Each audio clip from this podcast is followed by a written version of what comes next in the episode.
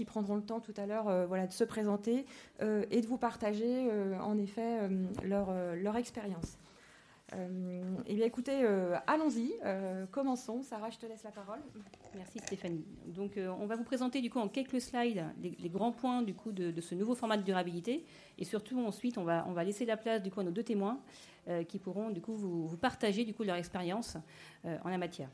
Tout d'abord, un, premier slide qui présente la, stratégie de l'Europe. Hein. Ce qu'il faut bien avoir en tête, c'est qu'aujourd'hui l'Union européenne a euh, pour objectif euh, d'arriver à la neutralité carbone d'ici 2050.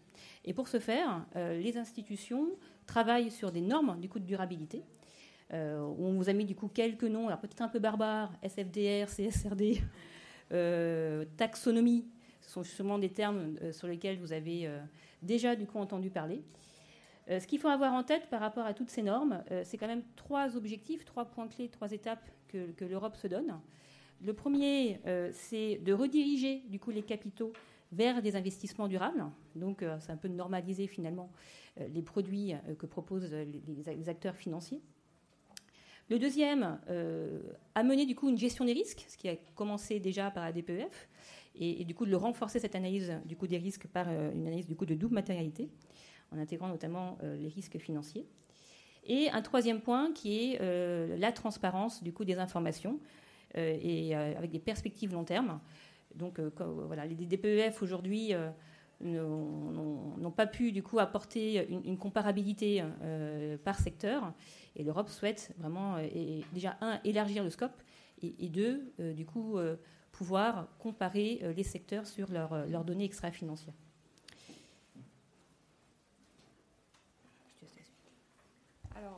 L'ensemble, euh, enfin l'écosystème euh, normatif hein, qui euh, qui permet effectivement d'avancer sur ces différents sujets. Donc, vous sont présentés sur cette diapositive. Donc, au, niveau de l'Europe, donc existe cet organe qui s'appelle l'EFRAG. donc, l'EFRAG aujourd'hui, en effet, travaille sur un projet de normes, 13 normes donc qui vont construire le socle de, la CSRD. Euh, on reviendra tout à l'heure euh, plus en détail euh, sur, sur ces normes.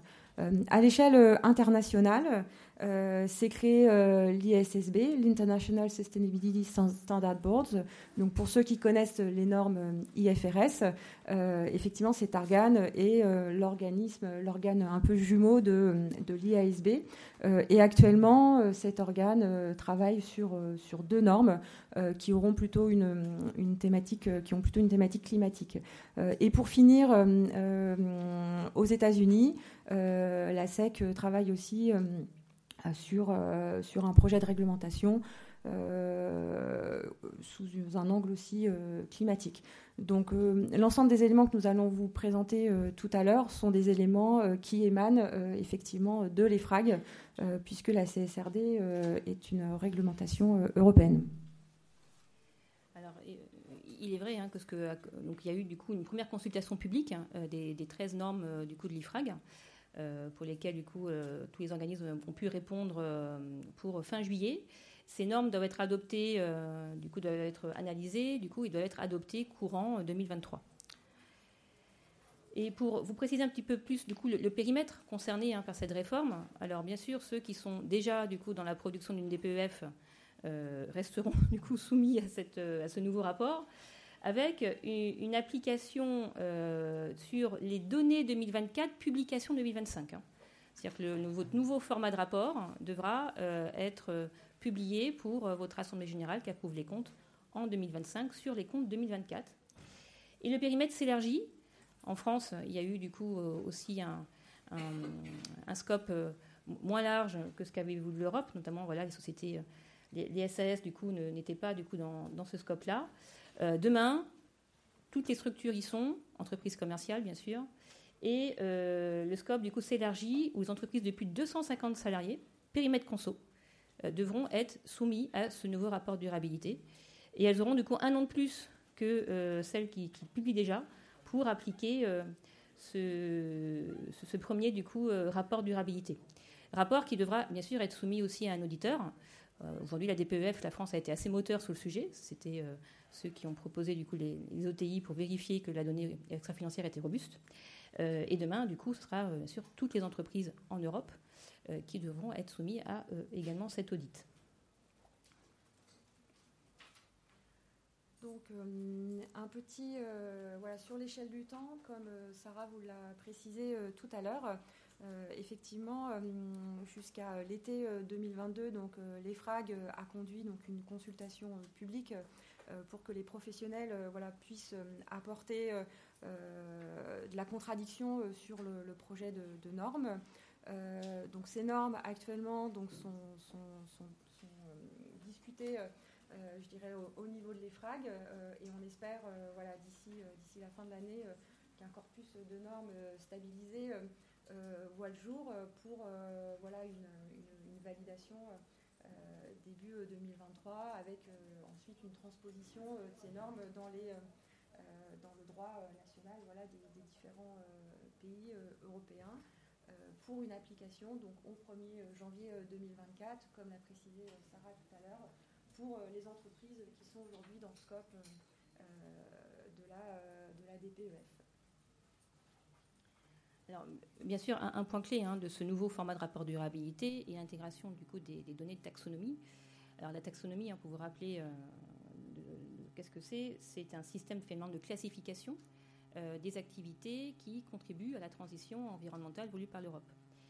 Et euh, avec du coup une volonté que les investisseurs du coup financiers puissent atteindre du coup les objectifs de leur portefeuille conformément à l'Europe en prenant en compte du coup ces indicateurs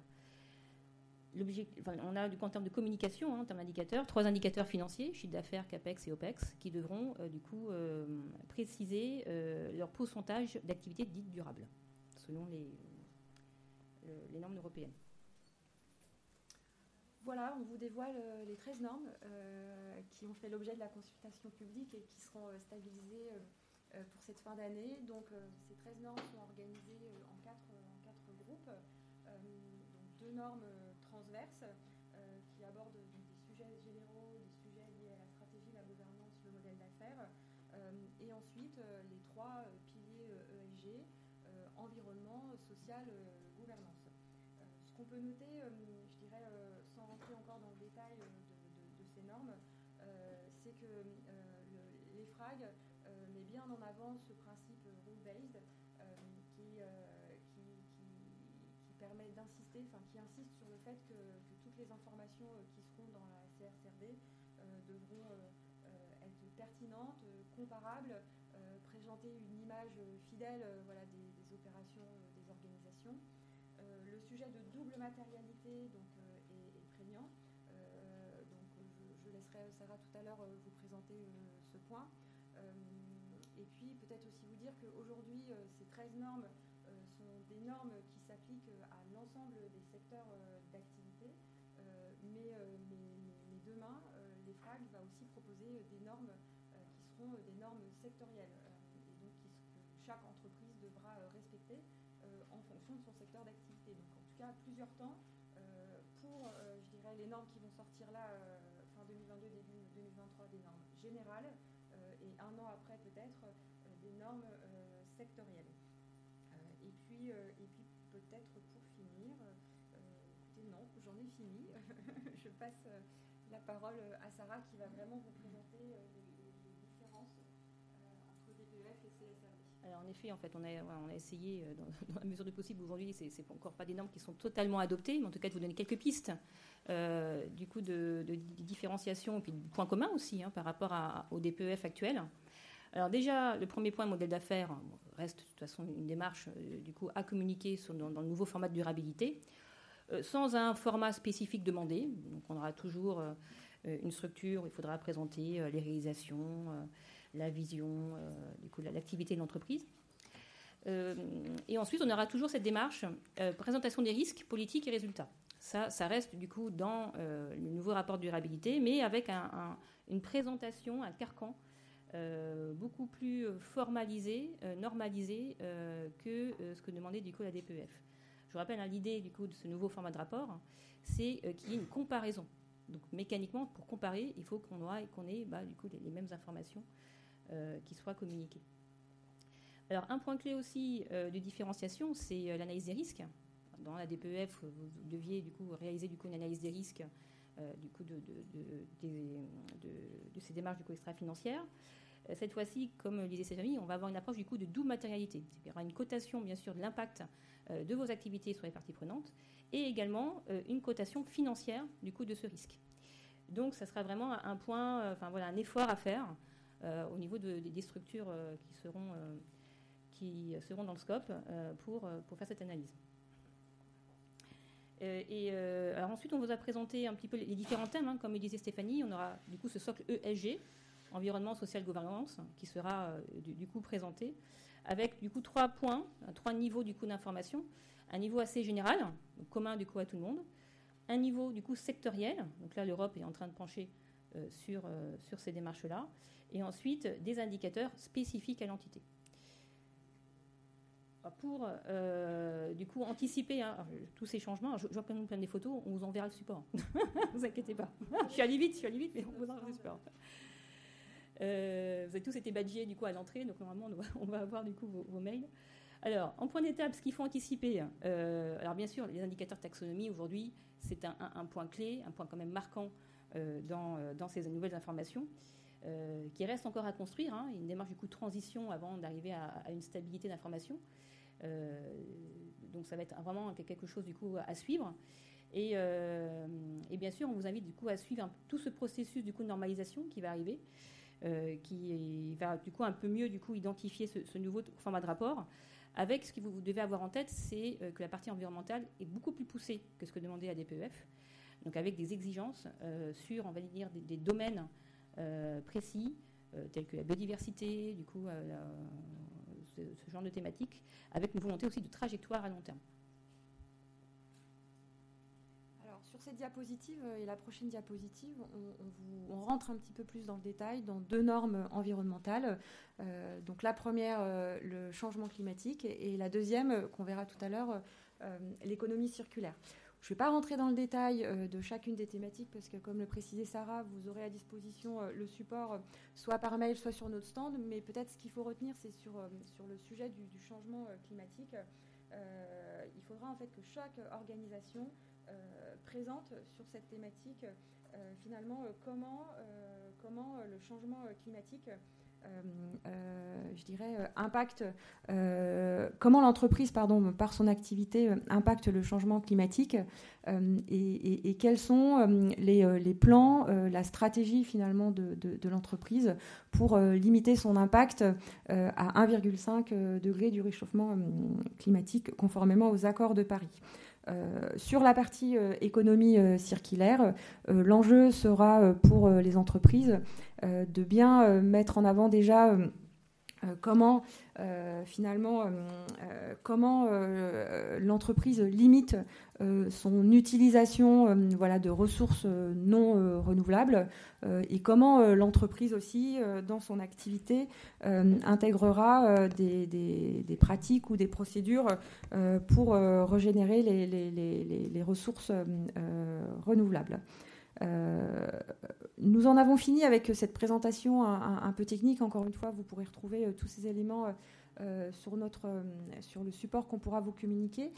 on vous propose à présent de, commencer la table ronde et j'invite Vincent Orez et puis Nathalie Ababou à nous rejoindre, je dirais, autour de, de, l'estrade et, Sarah et moi-même, nous allons aussi voilà, les rejoindre. Donc euh, euh, peut-être Vincent, euh, je vous laisse vous, présenter. voilà, nous expliquer qui vous êtes, quelle est votre mission, et puis Nathalie, je vous laisserai prendre aussi le relais. Merci beaucoup, bonjour à tous. merci à Cro pour, pour l'invitation et pour l'organisation de cette table ronde. Donc, je suis Vincent Rez et je suis directeur de l'innovation, du développement durable, et je vais plus vous en parler du développement durable chez Novaxia, Novaxia, c'est un groupe d'investissement immobilier qui existe depuis 15 ans. C'est très simple, nous avons deux métiers. On collecte de l'épargne auprès de 44 millions d'épargnants français potentiels, via notamment leur assurance vie, via notamment des PEA, ceux qui ont la chance d'avoir un peu d'épargne à partir de 100 euros. Premier métier, donc, on collecte de l'épargne auprès de particuliers. Et deuxième métier, on développe des projets dits de recyclage urbain, de recyclage de la ville sur elle-même, avec l'épargne confiée qu'on pour les épargnants particuliers. Depuis 15 ans, on a été pionnier, euh, notamment sur le recyclage de bureaux vides en logement, dont il y a une pénurie énorme et dont l'obsolescence des bureaux, elle, ne fait que, s'accroître dans certains quartiers. Et on a annoncé désormais beaucoup plus de choses à partir de, bureaux vides, de friches polluées, euh, que nous faisons donc pour nos épargnants. Ça, c'est nos deux métiers. Au sein de, Novaxia, je dirige donc l'innovation et le développement durable. Et, pour nous, c'était très important. Euh, dans une précédente vie, j'étais rapporteur d'une mission sur l'économie circulaire. Et euh, j'expliquais, à force d'ouvrages, de rapports et, d'articles, qu'il fallait intégrer dans le modèle économique euh, des principes de finitude des ressources et de durabilité.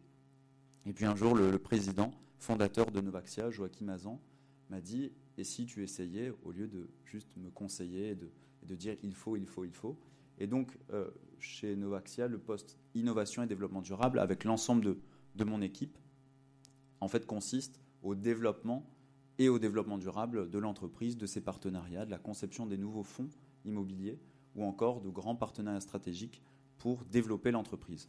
Et bien sûr, on, a tous un ADN écologie, ESS, et donc on essaye d'intégrer ça dans tout ce qu'on propose ensuite aux épargnants. Voilà. Merci Vincent. Nathalie? Bonjour euh, Nathalie Ababou. Alors merci, euh, merci de m'avoir, euh, merci de cette invitation et l'organisation de cette, table ronde. Donc je m'appelle Nathalie Ababou, je suis chef du projet taxonomie pour le groupe SNCF. Donc je n'ai pas besoin de vous présenter le groupe SNCF, sauf peut-être à préciser que SNCF fait pas seulement de la mobilité ferroviaire, mais aussi de la mobilité routière avec le groupe Keolis et Geodis qui font partie intégrante du groupe SNCF. Donc euh, le, sujet développement durable pour la SNCF, c'est pas quelque chose de nouveau. Je ne sais pas s'il y en a qui sont férus de chemin de fer dans la salle. Euh, il y a eu un colloque l'année dernière qui s'appelait, lancé par une association dans le ferroviaire, et qui s'appelait, qui était intitulé Le ferroviaire 200 ans de RSE. Euh, histoire de dire, bon, c'est pas, c'est pas quelque chose de nouveau, la RSE dans le ferroviaire, parce que le fait même d'électrifier des lignes pour permettre du transport durable, c'est quelque chose qui s'appelle de la RSE maintenant, mais qui ne s'appelait pas RSE avant, mais qui était déjà là. Donc la, culture développement durable, ancrage dans le territoire, euh, service sociétal, c'est quelque chose qui est assez ancré dans le, dans le groupe SNCF et qui n'est pas nouveau. Et là, tout le sujet maintenant, c'est de faire parler, euh, à travers les indicateurs que l'on met en place avec la taxonomie et demain la CSRD, de faire parler tout ça de manière beaucoup plus lisible et plus exhaustive euh, dans, les, dans les nouveaux euh, rapports normatifs que l'on doit, doit produire. Donc mon, parcours personnel, il est, il est financier. En fait, de base, je suis expert comptable de formation. j'ai travaillé en cabinet, puis en entreprise. Euh, le, temps a fait que les préoccupations environnementales euh, sont, sont, arrivées à moi en, termes de, voilà, de prégnance, d'importance. Euh, voilà, les générations futures, c'est pas quelque chose d'abstrait. J'ai une famille avec des enfants, donc quel monde on leur donne pour dans 10 ans, dans 20 ans? C'est vraiment une question concrète et pratique. Euh, et tout ça a fait que petit à petit, je suis rentrée sur ces questions-là. Et, euh, et, puis, il y a eu une opportunité, quand euh, la taxonomie est arrivée, de lancer un groupe projet pour le groupe SNCF pour initier le sujet. Parce que ce n'est pas un sujet qu'on peut prendre comme ça, sur un pied, entre deux portes. C'est un vrai sujet de construction, un vrai sujet projet. Euh, et donc, euh, voilà comment les, choses ont commencé l'année dernière. Et euh, on est dans la phase active de, construction de ce projet sur la taxonomie. Et puis, ça va suivre après avec la CSRD. Super. Merci beaucoup. Alors, du coup, ce qui, ce qui, serait intéressant, c'est d'avoir du coup vos témoignages sur comment aujourd'hui vous êtes impacté par cette nouvelle réglementation. Vincent?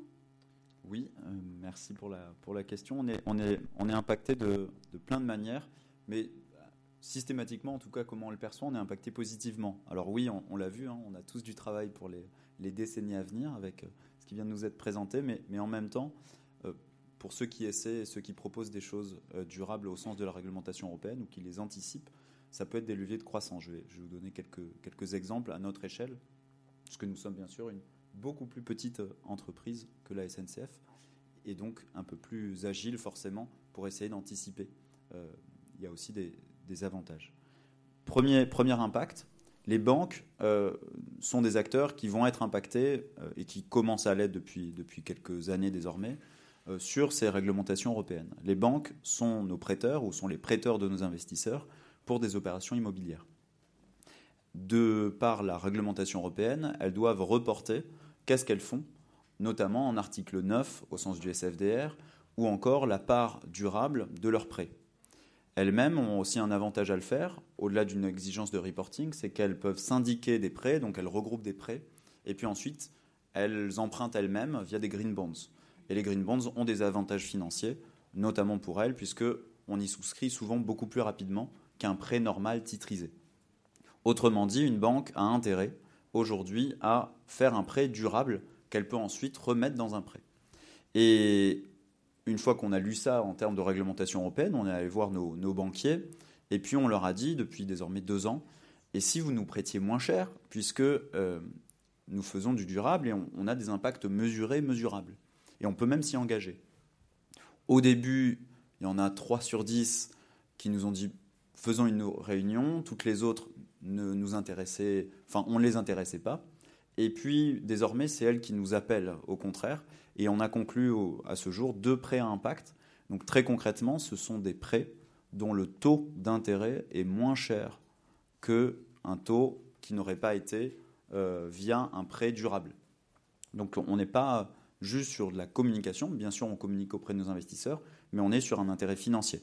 Donc premier impact, nos banquiers nous prêtent moins cher, pas tout le temps, mais ça peut arriver sur des montants qui, dépassent les, plusieurs dizaines de millions d'euros euh, chaque année. Premier impact. Deuxième impact, les conseillers en gestion de patrimoine qui proposent nos fonds aux épargnants eux sont de plus en plus soumis aussi à une réglementation européenne, notamment une qui arrive qui s'appelle MIFID 2 et qui est dans ce corpus hein, de, réflexion européenne.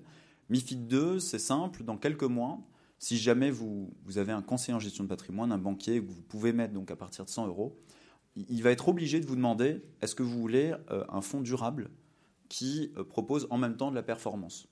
Alors qui en plus dans cette salle dira non? Euh, mais normalement, on va tous dire oui. Et si jamais vous dites oui, il est obligé, selon votre niveau de, réponse aux questions, de vous proposer des fonds catégorisés article 8 ou 9 au sens du SFDR, autrement dit, des fonds immobiliers ou autres qui euh, ont des modèles durables.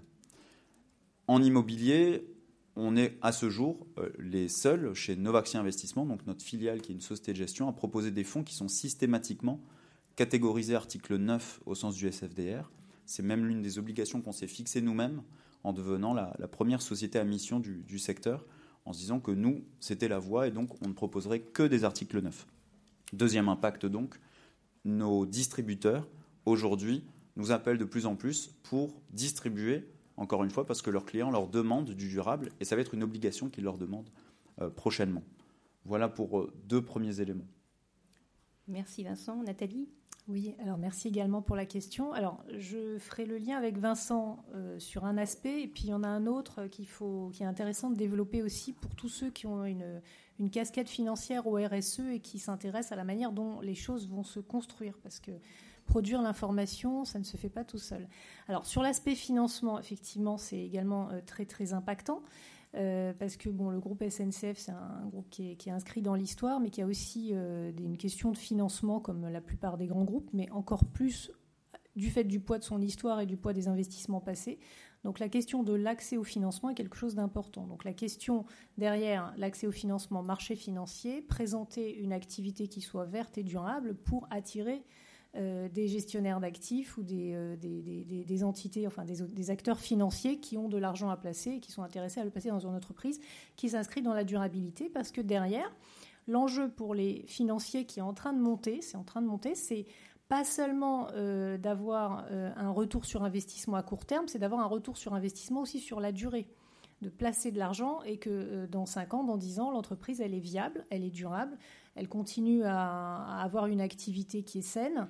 Et, ça, c'est de, ça monte de plus en plus. Et les normes aident aussi à ce que ces questions-là euh, prennent, euh, prennent, le devant, euh, prennent le devant de la scène et soient désormais prioritaires au-delà d'un intérêt financier spéculatif de court terme. Donc un aspect enjeu de financement qui est important. Et j'ajoute que le groupe SNCF s'est lancé dans les green bonds il y a quelques années, pour ceux qui ont suivi ça. Donc c'est un, des premiers, un des premiers acteurs du marché en termes de green bond, donc avec déjà des contraintes et des exigences en matière d'actifs financés par green bond qui étaient déjà là avant la taxonomie. donc c'était un peu en avance de phase de ce qui se passe maintenant et qui déroule et qui, qui est disséminé sur tous les secteurs économiques. Après, je dirais qu'il y a un deuxième enjeu qui est très important, c'est l'enjeu métier.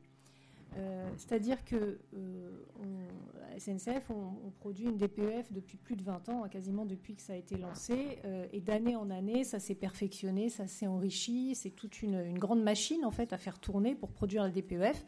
Et à côté de ça, on produit les comptes financiers comme toujours, comme tous les comptables le font chaque année. Jusqu'à présent, c'était deux rapports qui ne se parlaient pas vraiment, et c'est pas seulement pour la SNCF, c'est un peu vrai pour tous les grands groupes. Et tout l'enjeu maintenant, c'est de faire parler ces deux rapports ensemble. Donc la taxonomie aide parce qu'elle force un peu aux chausse-pieds, mais elle impose ça. Elle impose de faire entrer l'extra-financier dans le financier et au financier de prendre en compte des enjeux d'extra-financier. Et elle nous demande d'être un peu créatif au-delà de ce qui est écrit dans les textes pour voir comment on construit ça. Donc il y a un enjeu euh, métier de produire des indicateurs et de savoir comment on va les produire, euh, et un enjeu après de représenter les choses. C'est-à-dire, euh, bah, qu'est-ce qu'on va raconter de notre activité maintenant avec ce nouveau regard que nous oblige à porter la taxonomie? C'est-à-dire que la DPEF, c'est 70-80 euh, pages. La taxonomie, si on résume, c'est trois chiffres. Ça n'a rien à voir en termes de, de poids de l'information et de ce que ça veut dire. Je dirais que la taxonomie, c'est assez concentré contre une DPEF qui est assez diluée. Mais pour autant, l'un ne s'oppose pas à l'autre. Euh, mais il faut mettre de la cohérence entre les deux maintenant. Et la taxonomie force un peu les choses parce qu'elle intègre le financier avec l'extra-financier. Donc l'enjeu, il est sur la production de l'information et derrière, bien sûr, les actions. Mais je dirais que là, la préoccupation euh, que qu'on a, mais pas seulement chez nous, dans beaucoup de groupes, hein, c'est un peu comme ça, c'est déjà comment on produit ces indicateurs, quelles informations on va chercher pour les produire. Et une fois que ça sera produit, mis en place, euh, c'est le côté performatif hein, des indicateurs, c'est-à-dire que ça va nous pousser à nous interroger sur ce qui est derrière et qu'est-ce qu'il faut faire bouger et appuyer comme bouton pour que ça évolue dans le bon sens. Donc il y a des enjeux métiers, hein, de transformation des métiers et derrière des systèmes d'information euh, qui, accompagnent aussi le mouvement euh, au-delà des enjeux écologiques et environnementaux eux-mêmes, qui sont bah, quelque part ce qu'on va voir après une fois que tout ça est déjà bien posé et tourne bien et se représente bien. Et, je tiens à le dire parce que euh, souvent, la question de la production de l'information financière, enfin, moi je suis comptable de métier, c'est quelque chose qui est un peu. Euh, c'est comme si c'était fait. Non, c'est pas comme si c'était fait. C'est une charge. C'est une vraie charge de travail. C'est euh, quelque chose qui est respectable d'ailleurs. Et, pareil chez les, professionnels de la RSE qui passent beaucoup de temps à produire du reporting, c'est quelque chose qu'on a tendance à croire comme si c'était fait, mais en fait non, c'est déjà un sujet en soi de produire l'information. Et je pense que ça aussi, c'est vraiment un enjeu important qu'il est important de souligner. Merci euh, Nathalie euh, pour euh, ce témoignage qui nous permet, en tout cas qui est une vraie transition pour le, prochain point qu'on souhaitait évoquer avec vous en effet, Vincent et, Nathalie. Donc effectivement, comment anticipez-vous ces nouveaux changements et puis notamment sur le volet environnemental, comment vous allez réussir à y répondre en fait? Euh, oui, pour rebondir sur ce qui vient d'être dit, le, président de Novaxia est, comptable de formation et donc ça, aide bien effectivement. Et ça, c'est une partie de la réponse aussi, c'est-à-dire qu'il faut tout mesurer et de plus en plus et avoir une approche mesurable. Parce que l'esprit de la réglementation, au fond, euh, si vous regardez tous les textes euh, dans, les différents secteurs, c'est on arrête de plus en plus toutes les frontières du greenwashing et du social washing via la mesure. Et ça, systématiquement, c'est l'esprit des réglementations. Donc avoir une approche par la mesure, effectivement, aide énormément à anticiper euh, tout ce qui peut euh, arriver. J'ai quelques éléments de réponse. On n'a pas vraiment de méthode pour anticiper, mais, avec cette question, on y a un peu réfléchi. Première chose, c'est qu'on on fait appel à des cabinets de conseil tout, simplement euh, pour se faire des piqûres de rappel sur les réglementations qui arrivent. Puisqu'il y en a énormément, il y a un foisonnement qui est énorme et il y a des entités qui, via des économies d'échelle, peuvent euh, faire ces analyses-là euh, et, donc disséquer un petit peu toute l'information et euh, toutes ces pages et pages de réglementation. Première chose, dans le même, dans le même état d'esprit, il y a tout un tas d'associations professionnelles du secteur à chaque fois qui dissèquent elles aussi les, les réglementations et qui nous intéresse pour regarder encore une fois le point de vue de ces associations. Deuxième chose, comment on anticipe, c'est plutôt en interne. Et cette fois, je rejoins encore ce qui a été dit sur associer le plus grand nombre en interne. J'ai deux, deux, personnes aujourd'hui clés au-delà de l'équipe développement durable chez Novaxia pour, pour l'application de ces réglementations. C'est la directrice de la conformité, et, donc qui regarde tous les aspects de légalité et de conformité, et le DAF. Sont les deux personnes, en plus du développement durable, qui suivent systématiquement l'ensemble de ces réglementations, puisqu'effectivement, on a changé de domaine sur euh, quelles sont les conséquences potentiellement négatives de ne pas respecter ces réglementations. Et donc, ça intéresse désormais souvent les personnes qui ont beaucoup de pouvoir, si elles disent non ou si elles disent oui, le DAF et la directrice de la conformité euh, chez Novaxia. Donc, deuxième manière d'anticiper, c'est associer les organes clés de l'entreprise de manière financière et légale. Et puis, troisième chose, quelles que soient d'ailleurs les réglementations, c'est toujours euh, ce qu'on voit en développement durable, vous, le savez, c'est de le porter au niveau le plus haut de l'entreprise pour que ça s'applique rapidement. Je donne un exemple. Quand je suis arrivé avec euh, les grands idéaux d'économie circulaire, euh, il y avait notamment l'une des choses qui était proposée par, beaucoup, c'était d'inciter l'ensemble des salariés d'une entreprise via une partie de leur variable, une partie de leur salaire, à l'impact et vient l'atteinte d'impact mesuré, mesurable, puisque après, quand on est sur le variable, si jamais un salarié ne reçoit pas son variable, vous imaginez, il faut pouvoir se défendre. Et donc, l'une des grandes idées, c'était comment on bouge une entreprise, c'était en bougeant une partie de leurs variables sur des indicateurs ESG, des atteintes d'impact. C'était en 2018, et en 2018, euh, le, fondateur Novaxia a dit, bien sûr, on y va, il faut le faire. Et donc l'ensemble de l'entreprise a été, et depuis, euh, d'ailleurs 2018, et euh, un tiers de son variable qui est directement lié à nos indicateurs d'impact, qui vont chaque année, en s'améliorant, on l'espère, et qui vont chercher de l'impact. Ça, c'est une manière géniale d'anticiper de l'impact. Bien sûr, il y a plein d'autres manières, mais une manière d'anticiper ça, c'est-à-dire que si demain il y a une nouvelle réglementation, tout le monde y a littéralement intérêt. Tout le monde est en plus heureux de se lever le matin en se disant qu'on fait mieux, mais ça peut aussi bouger toute l'entreprise vers un, vers un objectif. Et enfin, toujours vers l'interne, comment anticiper?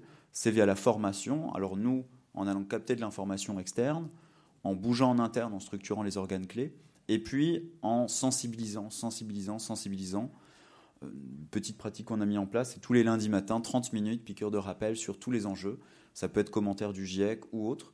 Et c'est des sessions de formation qui permettent encore une fois de sensibiliser et lorsqu'il y aura de nouvelles réglementations, on fait un peu de tout le monde des responsables RSE, puisque c'est en train de changer tellement tous les secteurs, du financement qui euh, parle du pré-impact, euh, à la responsable de la conformité qui regarde des nouvelles réglementations, au DAF, etc., etc.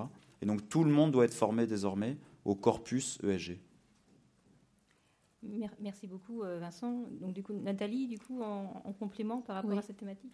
Merci. Donc, euh, alors en complément, je, en fait, je ne vais pas ajouter grand-chose. Euh, il y a effectivement la veille et euh, l'alerte régulière sur la réglementation qui est, quelque chose d'essentiel. Et pareil, on se fait aider par des experts, des cabinets qui connaissent ça, qui gèrent ça au quotidien et qui connaissent tous les menus détails et qui sont aussi dans les groupes de travail où les textes se font donc qui peuvent nous dire aussi l'esprit qu'il y a derrière. Et donc ça, ça aide beaucoup parce que nous, c'est pas notre cœur de métier d'être euh, les, légalistes de, ces questions-là.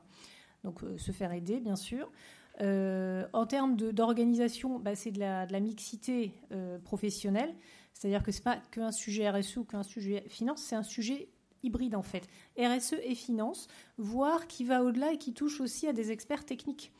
Euh, et donc, euh, nous, pour la taxonomie, on rencontre aussi des experts techniques euh, qui connaissent les questions de sol, qui connaissent les questions de climat, mais pas forcément sous l'angle militant environnemental, sous l'angle technique. un problème météo, on sait très bien dans le ferroviaire, qui qui n'a pas eu son train retardé ou supprimé à cause des intempéries. Donc, c'est quelque chose qu'on connaît bien et qui est déjà suivi par des experts. Donc, c'est ce type d'expertise qu'on peut mobiliser pour la taxonomie pour avoir des infos clés et techniques sur le sujet.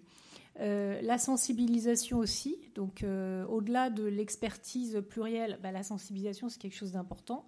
Alors c'est un peu plus compliqué dans un grand groupe parce qu'il faut, il faut avoir les instances ou il faut créer les instances de toutes pièces. Donc là, euh, pas forcément aussi fréquemment, mais à intervalles réguliers, on rencontre nos contributeurs sur le projet taxonomie et demain CSRD pour leur donner de l'information sur l'avancement et, la manière dont les choses se construisent et pour les, mobiliser, les, continuer à les motiver. ce qui va être important aussi, au-delà de ce qu'on est en train de vivre cette année, qui est de la construction, hein, on est en chantier, hein, c'est le travaux, il y a les sacs de ciment, le gravin un peu partout, c'est après comment ça va vivre tout ça? C'est-à-dire comment on va se servir de ces indicateurs une fois que les, boutons sont sur le tableau de bord, euh, comment on les interprète et qu'est-ce qu'on en fait? Et ça, ça va, on va rentrer dans une phase de pilotage qui va être également euh, très importante et où il faut, euh, faut, faut embrayer. C'est-à-dire on n'est plus dans la construction, on est dans l'utilisation d'indicateurs. Et là, il faut aussi se préparer à qu'est-ce que ça veut dire en termes de prise en compte de ces informations-là. Alors typiquement, c'est quand on décide d'un investissement, euh, maintenant, la question du carbone se pose. Avant, elle ne se posait pas. On regardait un investissement, temps de retour sur investissement, combien ça coûte en euros, 1 euh, milliard, 3 milliards, 5 millions, etc. Maintenant, on regarde aussi le bilan carbone de l'investissement. C'est des réflexes comme ça qui s'instillent dans les décisions. Et, c'est important que ça, que ça monte et que ça évolue. Alors, ça, c'est un sujet. Alors, ce n'est pas complètement euh, taxonomie parce que c'est incorporé dans tout ce que dit la taxonomie. Mais maintenant, il y a aussi la question de est-ce que l'investissement est aligné on regarde la taxonomie? Donc ça, c'est des réflexes euh, qu'on veut faire monter et la sensibilisation qu'on fait et à différents niveaux de l'entreprise y participe. Euh, de façon à ce que demain, euh, les indicateurs taxonomie ne soient pas juste quelque chose qu'on produit avec du sang et des larmes une fois par an, et puis après on les oublie, et à la fin de l'année, on va se dire ah, où on en est. Il faut que ça évolue et que ça soit suivi régulièrement pour que ça serve à quelque chose. Donc tout le sujet, c'est après de les utiliser euh, et de les faire rentrer dans les routines et dans les réflexes de nos décideurs. Euh, mais ça, c'est euh, préparation maintenant et usage en 2023 quand les indicateurs seront prêts. Bien. Bah, merci beaucoup pour vos témoignages. C'est vrai que c'est toujours intéressant d'avoir un peu voilà, des, bonnes pratiques du coup, à avoir dans, ce, dans, ce, dans, ces, nouvelles normes qui paraissent quand même un peu complexes. Et, du coup, sur le, volet environnemental, est-ce que ça vous paraît du coup compliqué y aller? Est-ce que quels sont les messages que vous pourrez faire passer du coup à la salle pour, euh, dire, pour vous motiver à, faire cette transition? Rien n'est simple. Euh, rien n'est simple. Alors après, ça dépend beaucoup euh, des entreprises en fait. Hein. Il, y a, des entreprises qui sont déjà dans une culture environnementale, RSE, ESG déjà assez marquée, assez avancée, où le sujet n'a pas besoin de, de, germer, il est déjà là. C'est juste euh, comment améliorer, structurer les choses et les représenter. il y a des entreprises qui sont beaucoup plus lointaines parce que leur modèle d'affaires déjà lui-même pose question en termes d'impact. Donc euh, il faudrait déjà voir euh, d'un point de vue déjà de l'activité de l'entreprise quel, est son, quel est son impact, sa matérialité au regard de l'environnemental pour voir de quoi elle part. Une entreprise qui est dans la chimie et qui n'a jamais fait attention, ne serait-ce qu'à la réglementation, elle a plus de problèmes qu'une entreprise qui est dans la chimie qui a fait attention à la réglementation, qui elle-même a plus de problèmes qu'une entreprise euh, euh, qui est une start-up euh, qui propose des solutions d'économie circulaire ou genre to good to go, quoi. Enfin, pas pour le faire de la pub, mais vous voyez, donc selon le business, on n'est déjà pas dans les mêmes approches. Donc déjà, il faut savoir de quoi on part. Euh, et puis, euh, je pense que la, double matérialité qui est au cœur des normes de l'EFRAG est quelque chose d'important et qui permet de se poser les bonnes questions. Parce que historiquement, euh, les approches RSE, la DPEF, sont orientées selon la simple matérialité et selon les parties prenantes en mode s'il y a une partie prenante qui est là et qui défend un point de vue, je vais m'occuper de ce point de vue. Donc ça pose le problème des générations futures qui n'ont pas de partie prenante pour les représenter. Voilà. Et du coup, euh, s'il n'y a pas de partie prenante, il n'y a pas de représentation, il n'y a pas d'enjeu. Or, il y en a.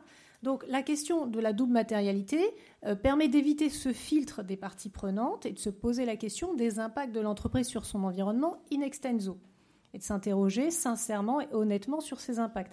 Il n'y a pas une activité économique qui n'ait pas un impact.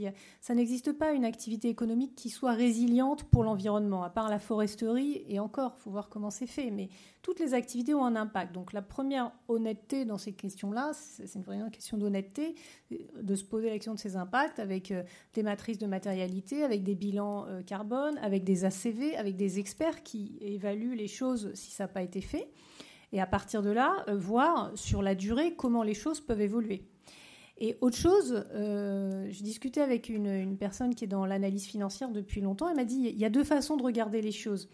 Euh, soit on regarde les choses d'un point de vue environnemental en se comparant aux best-in-class du secteur, ce qui est une façon de faire, soit on évalue les choses, on regarde l'entreprise et son potentiel d'évolution, c'est une autre façon de faire. Et c'est un peu comme dans la vie. Euh, si on se compare sans arrêt aux autres, ça peut être euh, driver, mais ça peut aussi être un peu sclérosant. Il faut aussi voir le potentiel d'évolution de l'entreprise. Ça, c'est important. C'est quelque chose qu'il faut regarder aussi de quoi on part et comment ça peut évoluer sur 5 ans, sur 10 ans euh, pour opérer les transformations. Et, c'est ça qu'un banquier ou un, investisseur va aussi regarder quand il regarde une entreprise, surtout s'il est dans un partenariat de long terme avec l'entreprise. Il va pas forcément être que dans le benchmark avec les autres, il va aussi regarder comment l'entreprise se positionne et son potentiel pour faire évoluer son modèle d'affaires s'il doit évoluer.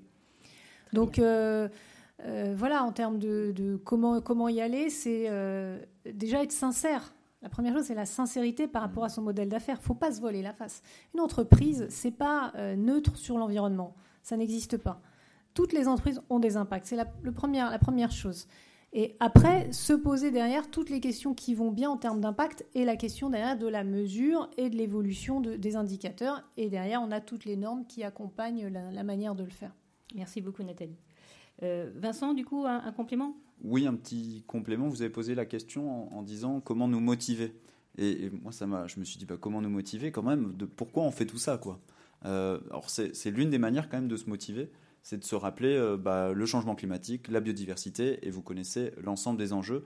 La première manière de se motiver, je trouve, moi, c'est, ça, et y compris en interne des entreprises, à les, toutes les générations.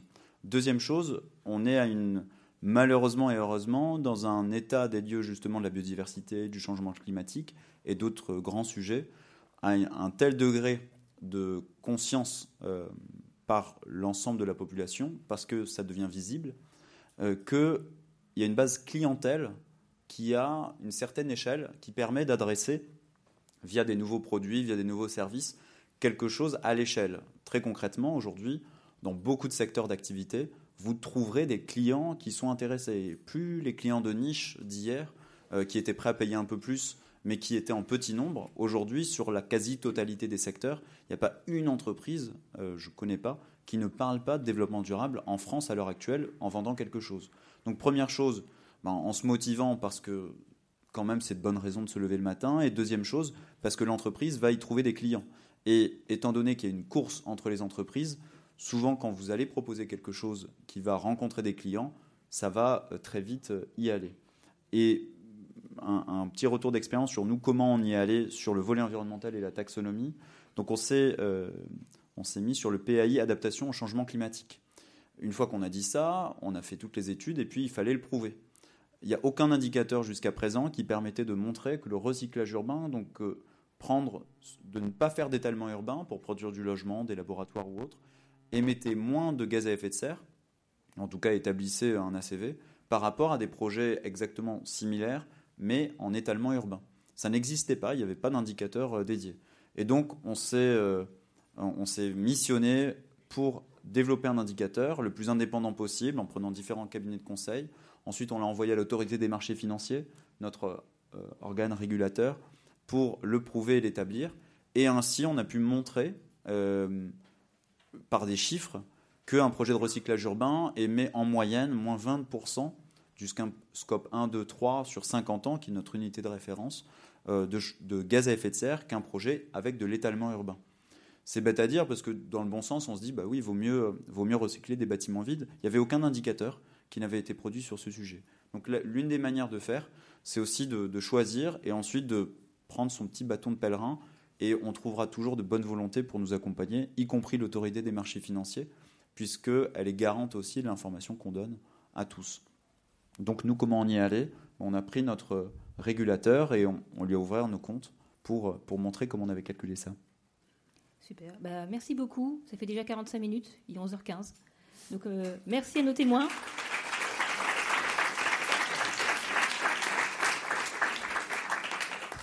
Merci à tous. Et puis ensuite, si vous avez des questions, bah, on, pourra, on, pourra vous y répondre, soit à notre stand ou avec nos invités. Merci. Bon salon. Merci.